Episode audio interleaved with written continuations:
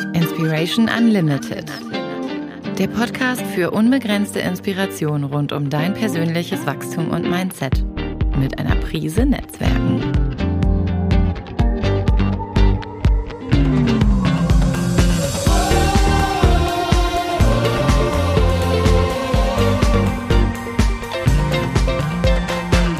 Von und mit Marc-Ulrich Meyer. Ja, herzlich willkommen ihr Lieben, zu meinem Podcast und schön, dass ihr alle wieder da seid. Heute habe ich ein ganz besonderes Thema und äh, natürlich auch einen ganz besonderen Gast eingeladen in meinen Podcast. Es geht nämlich um das Thema, ja, wie soll man sagen, Menschlichkeit oder Human Centricity sind mein Gast das und äh, die Position ist meistens nicht so wichtig, aber er ist Senior Advisor, CEO, ähm, er hat 13 Jahre Google äh, überlebt, hätte ich fast gesagt, äh, Google Germany war ja in verschiedenen Führungspositionen, hat die Google Academy mitgegründet äh, und auch aufgebaut, ist in diversen Verwaltungsräten in der Dachregion tätig, berät Startups, äh, ist dort auch in der Szene gut vernetzt, ja, und ist immer wieder offen für Neues. Wir haben uns über das Netzwerken kennengelernt und schätzen gelernt und ähm, er ist äh, Hamburger Jung, kommt und lebt in Hamburg, vierfacher Familienvater, hat unter anderem auch eine Ausbildung als Yoga- und Meditationslehrer gemacht. Das ist dann die ganz andere Seite. Und ähm, ja, schön, dass du einfach hier bist bei mir im Podcast, lieber Jörg Scheunemann.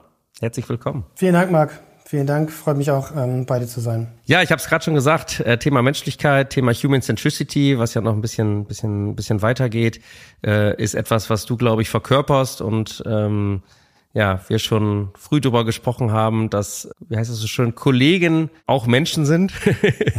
und äh, vielleicht magst du uns ein bisschen in das Thema äh, einführen, wie du menschenzentrierte Führung und Kommunikation in diesem Kontext siehst. Gerne, vielen Dank. Ja, also es geht natürlich ähm, im, im Bereich Wirtschaft, wenn wir uns jetzt darauf jetzt mal konzentrieren, geht es natürlich viel um, um Leistung, um Leisten und um Performance. Ähm, da geht es nicht nur um äh, das Menschlichkeit äh, als äh, Alleinstellungsmerkmal. Ähm, das möchte ich von vornherein ganz mal klarstellen. Es geht mir nicht darum, dass wir ähm, idealerweise hm, alle zusammensitzen in Unternehmen und äh, uns alle lieb haben und äh, wir, wir so eine kleine Geburtstagsfeier feiern. Darum geht es mir gar nicht, sondern es geht darum, dass wir im Kontext von Arbeit und Arbeiten ähm, das Miteinander mehr in den Vordergrund stellen können und sollten. Und ähm, das merken wir vor allen Dingen in der heutigen Zeit, wo sich Veränderungen immer schneller zeigen und immer massiver zeigen. Also Stichwort künstliche Intelligenz, Stichwort Automatisierung, Stichwort Digitalisierung. Ähm, da wird es ähm, immer wichtiger, den Faktor Mensch auch zu sehen und zu erkennen. Und gerade auch in Deutschland, im deutschsprachigen Raum, haben wir ein anderes Phänomen, was sich jetzt immer mehr zeigt, und das ist der demografische Wandel. Mhm. Ja, wir haben in vielen, vielen Bereichen haben wir Personalmangel. Ähm, und viele Unternehmen ähm, haben Schwierigkeiten, Talente zu finden, äh, Talente zu halten. Und es gibt große Diskussionen auch um die Gen Z und dass sie anders arbeiten. Ähm, das ist nochmal ein ganz eigenes Thema. Aber das sind so mal so zwei, zwei Bereiche, zwei Entwicklungen, zwei Ströme, die uns momentan ganz, ganz klar vor Augen halten, warum Mensch, der Mensch an sich, der Mensch per se deutlich mehr noch in den Mittelpunkt gestellt werden sollte. Was meine ich damit? Damit meine ich unter anderem die Frage, wie wollen wir eigentlich in Zukunft arbeiten, wenn wir zum Beispiel an das Thema Automatisierung und künstliche Intelligenz reden? Welche Rolle wird der Mensch eigentlich im Arbeitskontext spielen, wenn wir weiterhin digitalisieren, automatisieren? Ähm, und gleichzeitig aber auch so die Frage, welche, welche Bereiche werden denn wie auch ähm, mit welchen Entgelten in Zukunft irgendwie bezahlt? Ja, es gibt jetzt viele Diskussionen, weil jetzt durch künstliche Intelligenz, was wir jetzt gerade auch in den sozialen Medien, in den Nachrichten auch sehen, gibt es viel Diskussion, zum Beispiel auch zum Thema Kreativität. Inwiefern kann man künstliche Intelligenz im Bereich Kreativität, zum Beispiel bei Kreativagenturen, irgendwie einsetzen? Sollte man das machen? Sollte man das nicht machen? Wo ist da die Grenze?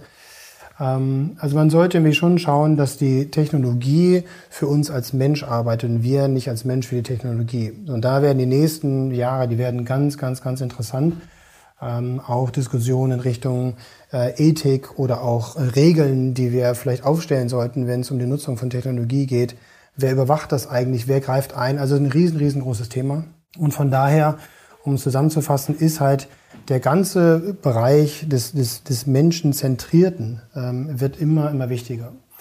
Und ähm, was ich halt feststelle, ist, dass ähm, es gibt eine Bewegung in Unternehmen, es ist auch in, in großen Unternehmen, ich frage mich allerdings, wie nachhaltig das ist. Ja, es braucht immer eine äh, ein Extrem, es braucht immer eine Entwicklung, wie zum Beispiel jetzt den Personalmangel, den demografischen Wandel, damit sich etwas bewegt, damit etwas in die Veränderung geht. Und da muss man gucken, wie nachhaltig kriegt man das denn jetzt auch verändert. Und ohne dass man jetzt ähm, etwas sagen wir mal, initiiert, ähm, um quasi die Karte vorzuzeigen, wir machen ja etwas. Ja? Wir, wir sind ja in, in Bereichen unterwegs, die uns da irgendwie helfen. Also es muss nachhaltig sein, es muss wirklich auch gelebt werden, es muss ähm, Teil einer Vision auch eines Unternehmens sein und dann muss es tatsächlich irgendwie auch auf allen Ebenen muss es, muss es gelebt sein. Der ganze Bereich menschliche Führung, was meine ich damit? Damit meine ich, dass der Mensch mehr gesehen werden sollte. Kleinigkeiten wie Human Resources als eine Personalabteilung, ne, so, eine, so, eine Form, so, eine, so eine Formulierung, so eine Namensgebung finde ich schon ganz schrecklich. Oder auch Humankapital, was man ab und zu mal liest und hört, finde ich ganz fürchterlich, ähm, weil es halt nicht einfach nur ein Posten ist. Das mag im Kostenbereich, im Finanzbereich so sein, aber in allen anderen Bereichen und auch im Verständnis, in der Haltung sollte das definitiv nicht so sein. Ja? Also es geht darum, den Menschen zu sehen, es geht darum, auf Augenhöhe zu kommunizieren, es geht darum, Menschen auch einzubinden. Zum Beispiel, wenn wir über Innovation nachdenken und Ideen nachdenken, dann geht es nicht darum, dass ein, eine CEO oder eine Abteilungsleiterin alle Antworten auf mögliche Fragen hat, sondern es geht darum, das Team einzubinden und auch die kollektive Intelligenz ähm, aktiv zu nutzen. Und das meine ich auch mit, mit ähm, Kommunikation auf Augenhöhe. Mhm. Wertschätzung, mal eine Hand auf die Schulter legen und zu sagen, das hast du gut gemacht oder das war jetzt mal, es war ein Fehler, aber was können wir denn daraus lernen? So, das sind so, das sind so, um es mal grob anzureißen, so die ersten Dinge, wie ich das, wie ich das so sehe. Jetzt bist du ja jemand, der eine unheimliche Bandbreite hat. Ne? Du mhm. hast äh, einen der größten äh, ähm, oder warst bei einem der größten Player mit Google, mhm. bist aber gleichzeitig auch in kleinen Startups unterwegs. Mhm. Wahrscheinlich auch bei vielen ohne viel Manpower, die einfach mit einer Idee kommen und äh, sich dann im, im, im entsprechenden Aufbau befinden. Wie unterschiedlich hast du dieses Thema erlebt in, in, in deiner äh, Geschichte und Historie? Sehr unterschiedlich und dann doch wieder auch sehr ähnlich. Ähm, wenn wir bei den Startups mal bleiben, dann ist es natürlich so, dass du gerade am Anfang im Aufbaumodus bist. Du bist sehr im, in der Exekution, im Exekutionsmodus und bist am Machen, Machen, Machen, Machen. Du musst äh, gucken, dass das Produkt vernünftig steht, dass du eine Go-to-Market-Strategie hast, ähm, dass die Zahlen einigermaßen stimmen, dass du das Funding sauber aufstellst ähm, und so weiter. Und idealerweise wächst das Unternehmen, ähm, der Umsatz steigt, ähm, die Dynamiken verändern sich die Anzahl der Personen, der Mitarbeitenden ähm, steigt.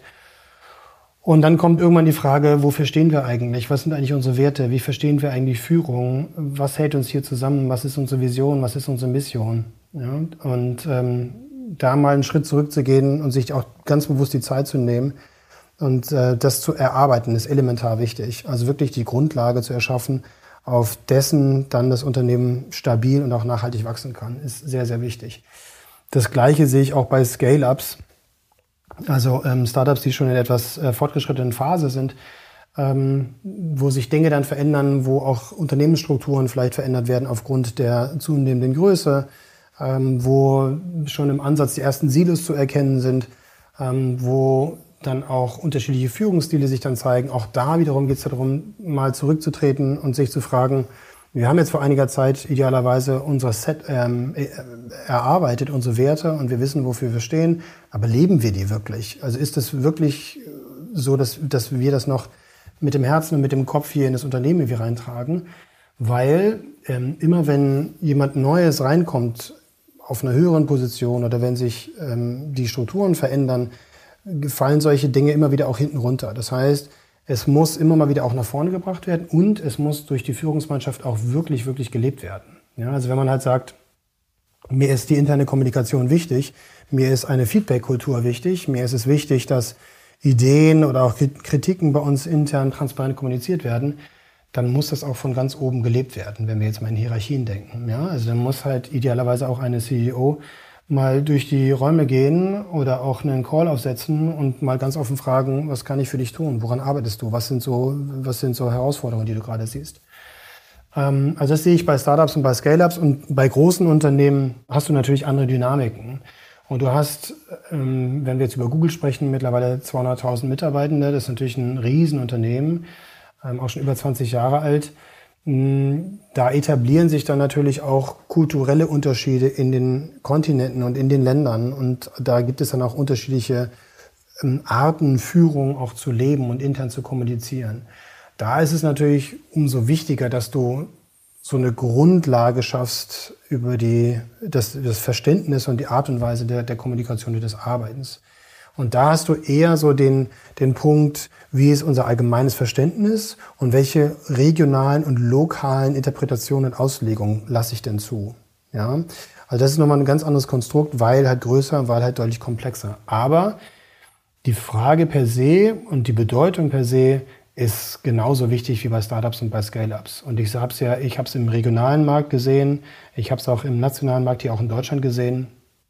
Das hängt dann wirklich von den Einzelpersonen ab. Und das, das ist so. Wir arbeiten als Menschen zusammen, wir sind Menschen, wir wollen auch als Mensch gesehen werden.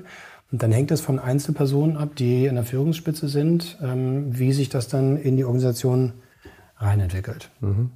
Macht das Sinn? Macht absolut Sinn. Ähm, ich habe das ja selber auch schon erleben dürfen äh, mit, mein, mit ja. meinem Konzernhintergrund und auch äh, im Kleinen. Und äh, das leitet mich zu, zu meiner Frage über, hier sind ja auch viele äh, Solopreneure, ganz kleine Unternehmer, die vielleicht ja. ein, zwei, drei Angestellte haben. Was können die von Anfang an richtig machen? Welchen Tipp würdest du geben? Was können die mitnehmen äh, aus dieser Denke heraus? Also ich glaube, was wichtig ist und was bei mir sich rauskristallisiert hat und was ich jetzt wirklich immer wieder auch neu reinbringe, wenn ich mit, mit den Leuten beginne zu arbeiten, ist ähm, A, die Erwartungshaltung ganz klar zu kommunizieren, ähm, im Hinblick auf zwei Sachen. Das eine sind die, die Aufgaben per se und das zweite ist die Art der Zusammenarbeit, der Kommunikation. Ja, also wie, wie verstehe ich Zusammenarbeit, wie verstehe ich äh, die Kommunikation, wie oft unterhalten wir uns, wenn wir zum Beispiel ein wöchentliches Meeting aufsetzen, ja, welche Frequenz haben wir da, was möchte ich, was du vorbereitest und so. Also wirklich so ein, so ein Grundlagenverständnis.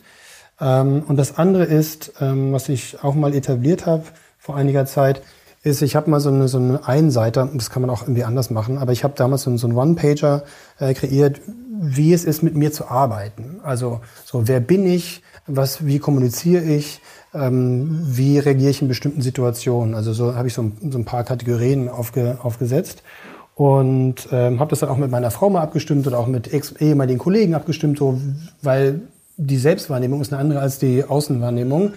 Und äh, so habe ich das ein bisschen einmal aufgesetzt und dann so ein bisschen äh, fein geschliffen mit Hilfe des Feedbacks sodass jemand, der mit mir arbeitet, ziemlich genau schon weiß, wie ich in bestimmten Situationen reagiere, was ich erwarte. So. Also ein Grundlagenverständnis.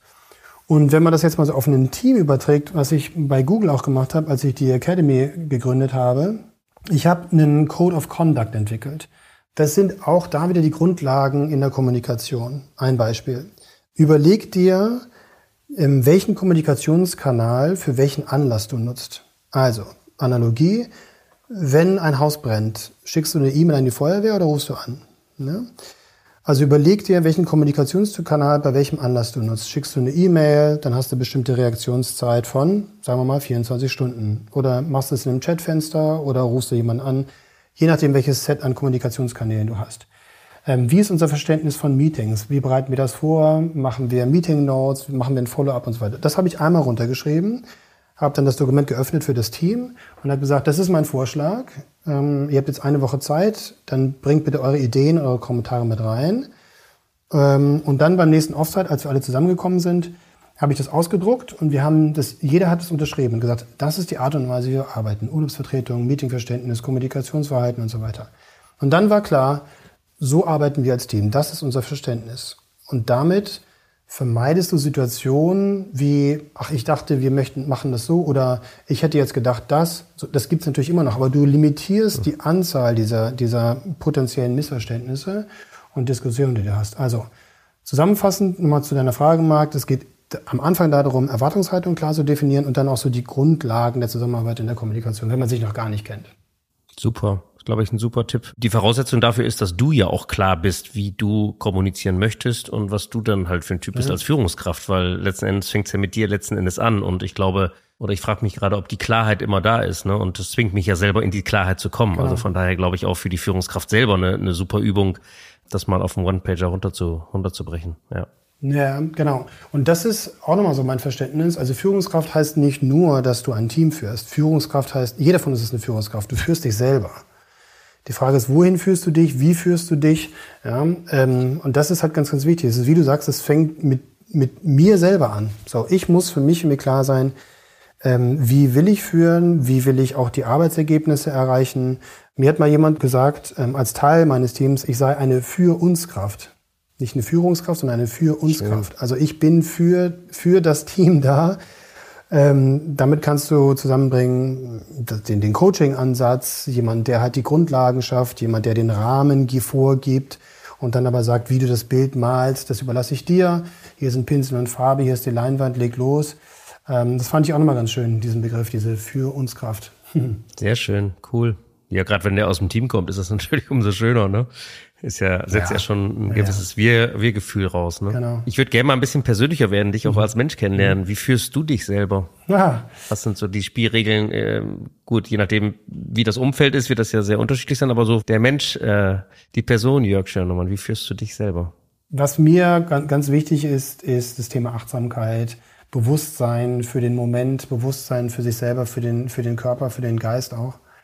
Ähm, und dann auch so die, den Fokus auf die eigenen Werte zu legen, die sich im Laufe des Lebens natürlich auch verändern. Ne? Du hast vorhin im Intro gesagt, ich habe vier Kinder, die jüngste ist jetzt ein, ein halbes Jahr alt, der älteste ist gerade 16 geworden letzten Samstag, da ist natürlich eine große Bandbreite dabei. Und äh, ich bin ja auch kein geborener Vater. Ich bin in die Rolle, wachse ich rein, jeden Tag wachse ich in diese Rolle rein. Und ähm, mit, mit jedem Kind und mit jeder Lebensphase des Kindes und mit der eigenen Lebensphase verändern sich Schwerpunkte, verändern sich Interessen, verändern sich Dynamiken. Und da geht es dann darum, auch da wiederum ähnlich wie bei Unternehmen zum Beispiel, die Reflexion der Grundlage, die ich mir dann auch selber mal wieder mal vornehme. Ich habe jetzt keinen bestimmten Rhythmus und sage, das mache ich als einmal im Jahr. Ähm, manchmal ist es auch nur so eine halbe Stunde, wo ich dann im Garten sitze oder irgendwo in der Natur bin und dann in die Reflexion irgendwie reingehe, merke so, okay, wie war eigentlich das letzte Jahr und wie, was passiert so dieses Jahr und wie bin ich da durchgegangen? Ähm, durch ein Projekt oder auch durch äh, eine Phase, die vielleicht nicht ganz so schön war. Und diese Reflexion immer mal wieder zu machen und zu überlegen, bin ich noch bei mir, bleibe ich mir selber treu, ähm, das ist eine ganz, mir persönlich eine ganz wichtige Aufgabe. Und dann natürlich auch so in die, in die ähm, Kritik zu gehen mit mir selber, aber auch mit anderen, wie die mich wiederum sehen. Wie sieht mich meine Frau? Ja, wie sehen mich irgendwie auch meine Kinder. Ähm, auch die Frage, was für ein, wie lebe ich meine Vaterrolle? Ja, ich, ähm, ich selber kann das nur aus meiner eigenen Perspektive äh, beurteilen, aber das ist ja längst nicht, längst nicht holistisch. Ähm, so, also von daher diese dynamische Selbstreflexion immer wieder zu, äh, zu praktizieren. Ähm, das das eine. Das andere ist das Thema Achtsamkeit. Also wirklich versuchen, im Moment zu sein, wie in diesem Gespräch jetzt mit dir gerade voll konzentriert hier zu sein und den Moment, mich auf den Moment halt voll auch drauf einzulassen. Und so führe ich mich selber ähm, und gucke natürlich auf Basis dessen auch, wo möchte ich denn hin, wie möchte ich leben, wie möchte ich arbeiten, wie möchte ich kommunizieren, was für einen Beitrag kann ich leisten. Und auch das ist dann Teil der Reflexion, die dann wiederum nach vorne gerichtet ist. Ne? Das eine ist ja zurückgerichtet und das andere ist dann äh, zukunftsgerichtet.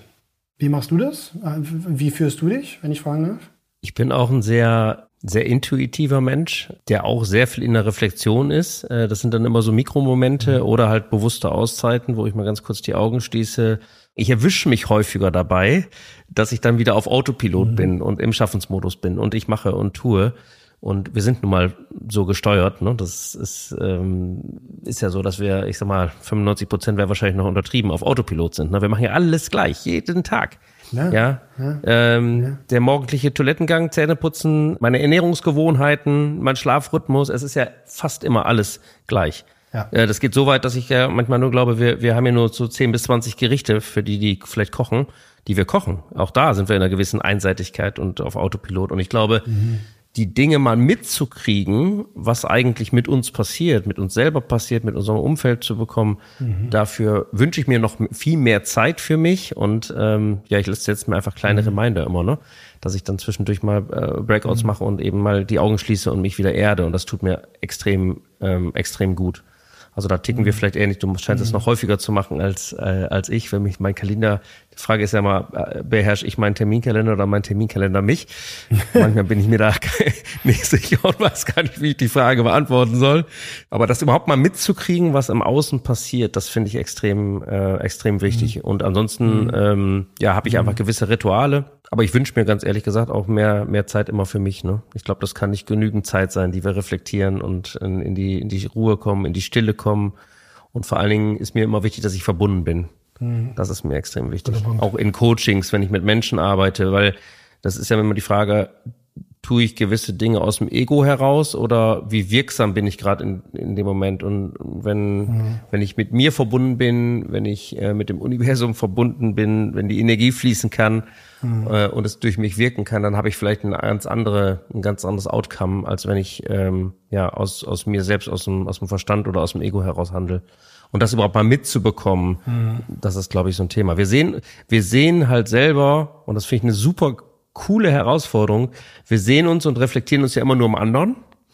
Wir selber sehen uns ja nicht. Wir brauchen ja die Relation. Wir brauchen andere Menschen. Wir brauchen das Umfeld, damit wir überhaupt den Bezug zu uns selber haben, weil wir sehen ja unsere eigenen Stärken nicht. Wir sehen ja, das ist so krass. Ich bin ja viel im, im Bereich der, der Positionierung und, und die, die Einzigartigkeit von Menschen sehen zu können, rausarbeiten zu können. Und ich finde das immer so krass, dass wir, ich habe ja diesen, diesen schönen Spruch, ich glaube, ich habe ihn in irgendeiner anderen Episode schon mal gesagt, wer in der Flasche sitzt, kann das Etikett halt nicht lesen. Ja, und wir alle sitzen in dieser Flasche. Aus der Coaching-Ausbildung kenne ich den Spruch, wir alle sitzen in der Box, nicht wissen, dass wir in der Box sitzen. Und wir wissen auch nicht, wie groß die ist. Mhm. So, und dafür einfach auf eine höhere. Bewusstseinsebene zu kommen, ich glaube, dass das jetzt dran ist, dass das nicht nur in Firmen dran ist, sondern dass es für jeden Einzelnen ja. dran ist, ja. äh, zu gucken, wo stehe ich gerade, was kann ich mit meinen Talenten, mit meinen Fähigkeiten für einen Beitrag leisten für diese Welt oder fürs Team mhm. oder für die Company. Aber das überhaupt mal mitzukriegen, ist, glaube ich, ein erster Schritt. Mhm. Eine lange Antwort auf eine kurze Frage. ja, ich meine, ist ja auch ein großes, äh, ist ja auch ein großes Thema. Und du sagtest, du wünschst dir mehr Zeit. Ähm, ich glaube, wünschen kann man sich viel. Man muss sie für sich selbst einplanen. Es geht nicht anders, weil es wird niemand kommen und sagen, so, du hast dir was gewünscht, hier ist Zeit. Wie soll das gehen? Der Tag hat 24 Stunden, dein Kalender ist voll, du hast eine Familie, du hast Interessen. Ähm, du hast mir äh, vorhin kurz gesagt, du hättest gern ein bisschen mehr Me-Time. Ja gut, die muss man sich halt nehmen. Dann muss man sagen, gut, ich verändere die, ich verlagere die Prioritäten und sage, gut, jetzt ne, kann ich halt mal irgendwie keine Einkäufe erledigen oder ich will jetzt halt mal nicht den Rasen mähen oder ich will halt jetzt mal nicht äh, noch einen Kundencall machen, sondern sagen so, jetzt ist mal Me-Time und jetzt ist mal eine, eine Stunde joggen gehen oder schwimmen oder nur in die Natur, was auch immer. Das ist erstmal völlig egal, was man macht. Ähm, und ich meine, es geht mir ja ähnlich. Ja? Also ich bin auch so ein Typ, so ein Macher, ähm, auch so im Privaten, dann will ich das noch machen, dann will ich doch das Fahrrad flicken und dies und das und das. Was passiert, wenn ich das zwei Tage liegen lasse? Gar nichts. Ja? Also den Druck mache ich mir quasi selber. Es geht eher darum, die, die, die Sachen erledigt zu haben. Aber ganz ehrlich, die To-Do-List wird ja nicht kürzer. Mhm. Wenn ich unten was wegstreiche, schreibe ich oben das nächste dran oder umgekehrt. Also zu tun gibt's immer was. Die Frage ist, was ist wirklich wichtig? Und das auch nochmal zurückkommen zu den Lebensphasen, das verändert sich ja auch. Das kennen wir ja auch. Also ich weiß noch, ich kam aus dem Studium raus und dann so der erste Job und dann gab's den ersten Business-Trip, ja, und dann gab's den ersten Flug und dann dachte ich so, oh cool, ich darf jetzt fliegen. Das dauerte nicht lange. Da habe ich gedacht, boah, das ist ja schlimmer als Busfahren. Das ist ja so ätzend. Das ist ja so viel tote Zeit. Was ist das für ein Blödsinn eigentlich, den wir hier machen? Und so verändern sich die Sachen. Und heute weiß ich, gut, ich meine, Zeit für Familie und für sich selber ist, das ist das Oberste, was geht, neben Gesundheit natürlich und anderen Sachen. Aber da sich ein Modell zu erschaffen im Einklang mit Tätigkeiten, Interessen, Familie und so weiter. Das ist, darum geht's doch. Ja. ja. das ist doch so das eigentliche, was, was, was wir wollen. Es gibt natürlich Ausnahmen. Es gibt Leute, die, die arbeiten sich zu Tode und sind Unternehmerinnen und Unternehmer und übernehmen vielleicht noch einen Betrieb in der dritten Generation und müssen weitermachen. Aber auch da, ähm, glaube ich, muss man seine Auszeiten haben. Und wenn ich irgendwie höre, ich hatte letzte Woche gerade ein Gespräch auch mit einem mit dem Gründer und CEO, der dann, haben wir auch mit dem Sommer gesprochen, der dann sagte, ja, ich habe mir mal eine Woche gegönnt. Wo ich denke, boah, ey, du hast zwei Kinder, das solltest mhm. du anders handhaben. Also du musst gar nichts, wäre nun mal so meine Empfehlung. Also das, äh, das verlagert sich und das ist schon wichtig, sich da die Auszeiten zu nehmen. Und vielleicht nochmal abschließend dazu. Ich äh, habe auch ein Buch geschrieben mit einem Freund zusammen, eine Novelle. Da geht's ähm, auch um das Thema Achtsamkeit im, im, im Bereich Führung. Da drin erwähne ich auch, dass du wenn wir über den Bereich Auszeit sprechen oder das Thema Auszeit sprechen und da im Einklang sind mit Meditation, du kannst mit jedem Augenzwinkern kannst du meditieren. Es geht um das Bewusstsein. Ja, du kannst zwischen zwei Terminen kannst du meditieren. Du kannst dir eine Auszeit nehmen. Und äh, das hat nicht nur einen Vorteil für dich, dass du kurz mal durchatmest und das, was gerade passiert ist, hinter dir lässt, sondern das ist auch eine Wertschätzung denjenigen gegenüber, mit denen du gleich ins Gespräch gehst. Weil du präsenter bist, weil du offener bist für das Thema, weil du offener bist für, das, für die Person und für das Gespräch. Ja? Absolut. Diese Reflexion hat natürlich, je mehr Zeit du nimmst, kriegt das eine andere Tiefe. Aber die Reflexion oder eine kurze Auszeit, die kannst du auch in kurzen, kurzen Momenten nehmen. Und das meine ich mit Achtsamkeit, das meine ich mit Selbstführung, das meine ich auch mit Selbstwertschätzung. Weil der, der wichtigste Mensch in deinem Leben, das bist du selbst. Und das meine ich nicht mhm. egoistisch getrieben, sondern es ist tatsächlich so. Wenn es dir nicht gut geht, dann werden das deine ähm, Familie, deine Freunde, die Menschen, die eng mit dir sind, die werden das, die werden das spüren und ähm, werden das auch reflektieren. So. Das heißt, sorg dafür, dass es dir gut geht, sorg dafür, dass du halt in Balance bist und sorg dafür, dass du auch diejenigen, mit denen du zusammenarbeitest, ob du eine Führungskraft bist oder nicht, ist erstmal egal, dass du sie menschlich behandelst, weil auch du willst Mensch, als Mensch gesehen und behandelt werden. Und wenn wir das nochmal ein bisschen weiterspinnen, dann behaupte ich, dass das Thema Kultur und wir als Menschen sind diejenigen, die Kultur kreieren. Ob wir sie in einem Unternehmen ganz klar definiert haben oder nicht, aber es entsteht eine Kultur. Sobald wir ins Miteinander gehen, in die Kommunikation gehen, in den Dialog gehen, entsteht eine Kultur. Und diese Kultur, die kannst du im Unternehmen ganz klar erkennen und dann aber auch kreieren und co-kreieren, ja, in die Co-Kreation gehen. Und wenn du es schaffst, eine menschenzentrierte, eine menschenzentrierte Kultur mit Transparenz, mit Offenheit zu erschaffen, dann behaupte ich, kannst du alles erreichen. Kannst du wirklich, dann findest du die richtigen Leute, die du fürs Unternehmen brauchst, du hältst deine Leute, du hast eine deutlich höhere Innovationsrate. Innovation entsteht dort, wo Intelligenz auf Freude trifft. So. Mhm. Und wenn du, wenn du Leute hast, die Intelligenz reinbringen und es schaffst, eine, eine Rahmenbedingungen zu kreieren, die Freude ermöglichen, dann schaffst du die Grundlage für Innovation. Und dann kommt das auch. Also es hat diverse Aspekte, ähm, die die Bedeutung von Kultur, von Menschlichkeit, von menschenzentrierter Führung immer, immer, immer weiter aufzeigen. Und das werden wir, werden wir noch klarer sehen. Es gibt wissenschaftliche Untersuchungen auch dazu. Ähm, leider ist es noch so, dass viele das als ein sehr softes Thema sehen.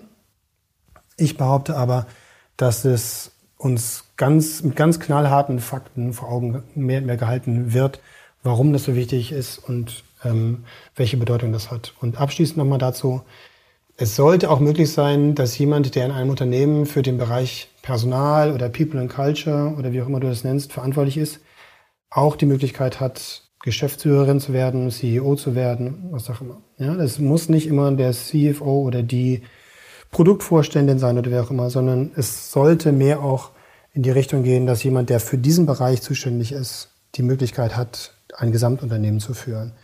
Weil die Bedeutung größer wird und auch die Funktion dieses Bereichs wird noch deutlich zentraler werden, als wir es heute sehen.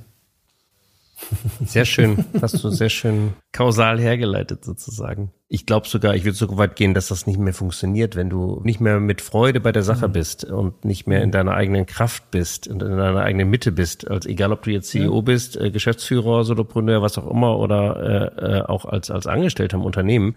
Wenn du deine Arbeit nicht mit Freude machst, dann wird das äh, in Zukunft äh, kein Modell mehr sein. Ja, dann äh, dann wirst du nicht den Output produzieren mhm. und ich glaube auch auf dein Umfeld, dein Umfeld wird das nicht mehr akzeptieren. Und äh, nochmal ein Plädoyer, sich, glaube ich, für jeden auch auf die Suche zu machen, zu gucken, wo ist mein, mein äh, Genius-Spot sozusagen, wo bin ich wirklich stark, wo, wo will Universe sozusagen durch mich wirken, warum habe ich das alles mitbekommen äh, was ich hier mitbekommen genau. habe. Und das will die PS wollen genau. auf die soll auf die Straße und will auf die Straße. Und dafür brauchen wir eben jeden Einzelnen. Genau. Und ähm, du hast gerade gesagt, PS auf die Straße. Und darum geht es mir halt auch nochmal, ne, das zu betonen. Es, es geht nicht nur darum, das Menschliche zu sehen, es geht auch um die Performance. Das hängt ganz klar miteinander zusammen. Ja, also ob das Innovationsrate ist oder was auch immer das ist, aber wenn du es schaffst, dass Leute sich ähm, sicher fühlen und wenn sie ein Zugehörigkeitsgefühl haben und wenn sie wissen, dass sie offen und transparent kommunizieren können, ohne dass sie einen Nachteil in ihrer eigenen Entwicklung ähm, haben werden. Äh, und weitere Punkte, wenn du, wenn du das schaffst, solche Rahmenbedingungen zu kreieren, dann wird die Performance eine, auch eine, auf einem höheren Level stattfinden. Das, das, das ist so, ja. Und ich, ist natürlich, ähm, ich, ich berate Startups, ich bin auch in, in leitenden Funktionen gewesen und ich bin jetzt auch gerade dabei zu gucken, dass ich in die nächste leitende Funktion gehe. Und natürlich gucke ich auf die Performance des Unternehmens. Natürlich gucke ich mir den Umsatz an, natürlich gucke ich mir an, wie stehen Wettbewerber da, wie ist die Produktentwicklung und so weiter. Ähm, das ist für mich aber Gesetz, das ist Grundlage des unternehmerischen Arbeitens. Ähm, im, Im Kontext dessen ist es mir aber wichtiger, um das zu steigern und um die Performance zu erhöhen und gleichzeitig den, den Spaß mit zu haben, müssen wir uns tatsächlich die menschliche Komponente noch stärker angucken.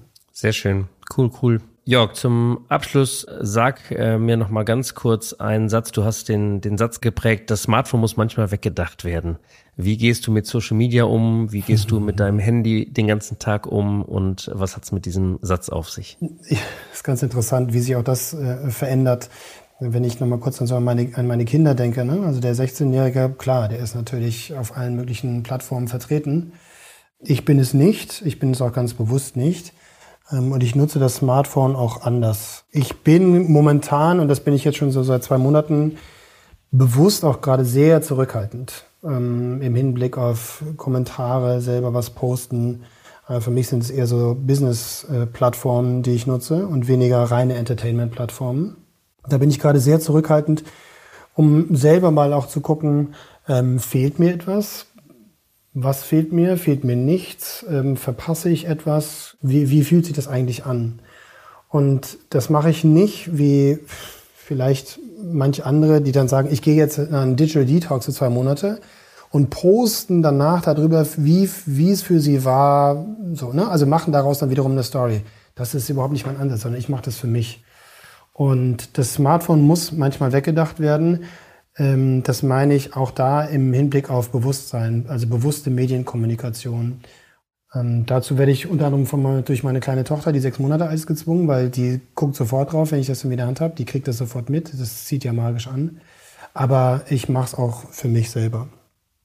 Und es muss weggedacht werden auch, das habe ich damals gesagt, im Hinblick auf To-Dos und Dinge, die man noch machen muss und was so reinkommt und so weiter. Also es geht auch um eine Haltung. Es geht mir gar nicht nur darum, das Smartphone muss, muss weggedacht werden, sondern es geht auch darum, das Doing muss mal weggedacht werden. Ja, sondern es geht dann mehr so ums Being, da wiederum auch so in, in diesem Moment. Beantwortest du deine Frage? Ja, sehr schön. Ich glaube, die ein oder andere Inspiration für die Community und auch für mich. Ja. Mal das Ding zur Seite zu legen. Genau. Ja, definitiv. Und was, was irgendwie auch hilft, du hast vorhin gesagt, wir machen viele Dinge so im Automodus und unbewusst. Ähm, guck dir mal auf deinem Telefon an, wie oft du das Telefon aufgemacht hast oder welche Apps du wie oft äh, aufgerufen hast am Tag oder auch in der Woche. Du wirst, du wirst dich erschrecken. Es ist mhm. unglaublich, weil du, also wenn ich dich fragen würde, wie oft machst du dein Telefon auf, dann sagst du vielleicht 50 Mal. Wenn du am Ende des Tages die Statistiken aufmachst, dann siehst du 180. Hm. Ja, das ist, es ist völlig verrückt, was wir im Automodus machen, auch mit diesem Gerät. Das, äh, das ist so. Krass. Also, kleines Plädoyer mal in die App-Analyse zu gehen und zu gucken, was genau. nutzt du wirklich? Ich tue das aber auch wirklich und wie viel Bildschirmzeit ist eigentlich, ja. geht dabei drauf. Ne? Genau. Jörg, zum Schluss einmal äh, ja. meine drei Standardfragen mit der ja. Bitte äh, um kurze Antwort. Question number one. Was war ein großer Fail in letzter Zeit? Also den du als Fail vielleicht bezeichnen würdest, aber äh, meist ist ja so, dass wir dann doch dankbar sind und Learnings daraus ableiten. Gab es da so eine? Großer Fail würde ich jetzt gar nicht sagen. Großes Learning. Also auch wenn ich schon seit vielen Jahren ähm, das Thema Achtsamkeit auch praktiziere, meditiere, bin ich dann doch so letztes Jahr mal eine Zeit lang in, in den Modus reingekommen, wo ich viel im Doing war. Also ich habe nach der nächsten Herausforderung geguckt, gibt es irgendwo ein Interimsmandat, da habe ich geschaut und ähm, habe aktiviert und gemacht und getan und habe weniger darauf vertraut, dass Dinge auch zu mir kommen. Ja? Und das Learning daraus war, du musst schon aktiv sein, wenn du was Neues äh, finden möchtest, sei es jetzt eine berufliche Herausforderung oder sei es was auch immer es ist, was du erreichen möchtest. Ähm, das heißt, du musst schon aktiv sein und auf der anderen Seite auch darauf vertrauen, dass es das Richtige zum richtigen Zeitpunkt zu dir kommt. Wenn du nur das eine machst, nur aktiv bist, dann bist du so verkrampft, dass du einige Gelegenheiten gar nicht siehst. Wenn du nur darauf vertraust, dass etwas auf dich zukommt, dann wird auch nichts passieren. Du musst schon auch die Fühler ausstrecken, aktiv sein, dein Netzwerk aktivieren. So, und diese Balance zu finden, das war für mich letztes Jahr ein Learning. Ich war viel zu sehr, äh, viel zu aktiv und viel zu sehr im, im, im, im Doing. Und das war so ein bisschen so ein Aha-Moment, so ein Augenöffner, wo ich dachte, okay, jetzt bist du da, bist du so reingerannt in dieses Machen, Machen, ich kenne den noch, kenne den noch, kenne noch. Aber wo ist eigentlich mein Fokus? Also dieser Fokus, Fokus, Fokus, der ist halt unglaublich wichtig in der, in der Selbstführung, wenn wir darauf wieder zurückkommen. Ja. Sehr cool. Danke dir. Zweite Frage. Gab es eine Überraschung, mit der du gar nicht gerechnet hattest in letzter Zeit? Ja, das war so, das war letztes Jahr. Also das ist jetzt, das ist jetzt sehr privat, aber wir haben eine neue Wohnung gefunden, obwohl wir gar nicht so aktiv gesucht haben.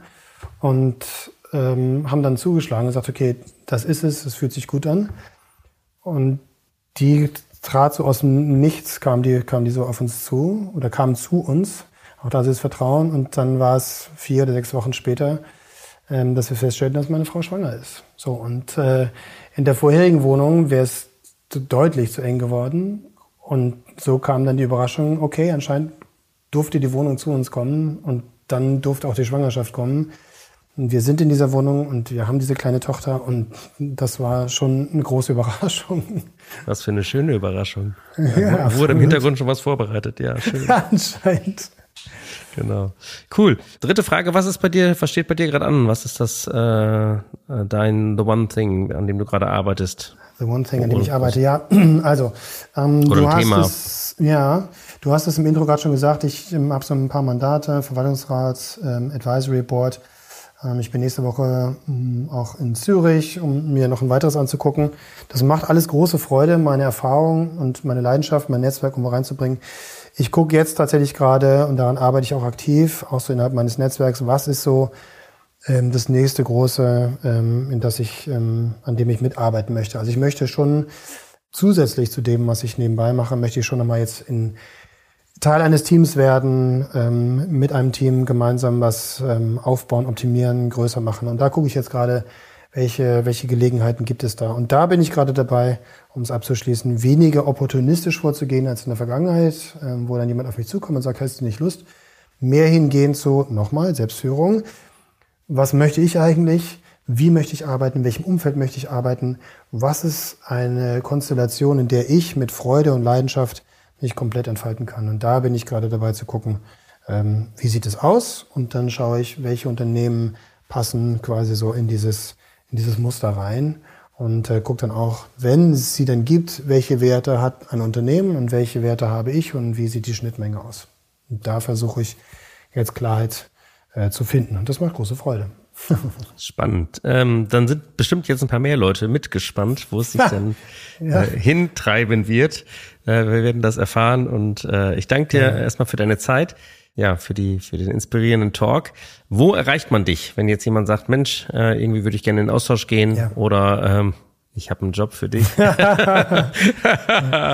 äh, genau. Ja, also Welcher, wo, wo bist du denn noch zu Hause? Auf welcher Plattform? Am einfachsten bei LinkedIn. Da findet man äh, Informationen okay. zu mir, auch die Kontaktdaten. Bei LinkedIn mich einfach anschreiben. Ich habe auch ziemlich kurze Reaktionszeiten. Also bitte nicht erwarten innerhalb von zwei, drei Stunden, aber innerhalb von zwei Tagen kriege ich das schon hin. Perfekt, ja. Spricht ja do what you say, say what you do, dass du auch integer bist in ja. dem, was du sagst ja. und vielleicht das Handy dann auch nicht immer zur Hand hast. Genau. genau. Ja, ansonsten danke, dass du hier warst. Ähm, ich freue mich, wenn ihr uns ein paar Sternchen gibt in der Bewertung, dass wir auch gefunden werden und wenn euch das Ganze hier gefallen hat und freue mich dann auf die nächste Episode. Heute aber erstmal Riesendank an dich, lieber Jörg. Ich ganz danke. liebe Grüße nach Hamburg. Schön, dass Vielen du da Dank. warst. Danke, lieber Marc und alles Gute. Bis ganz bald.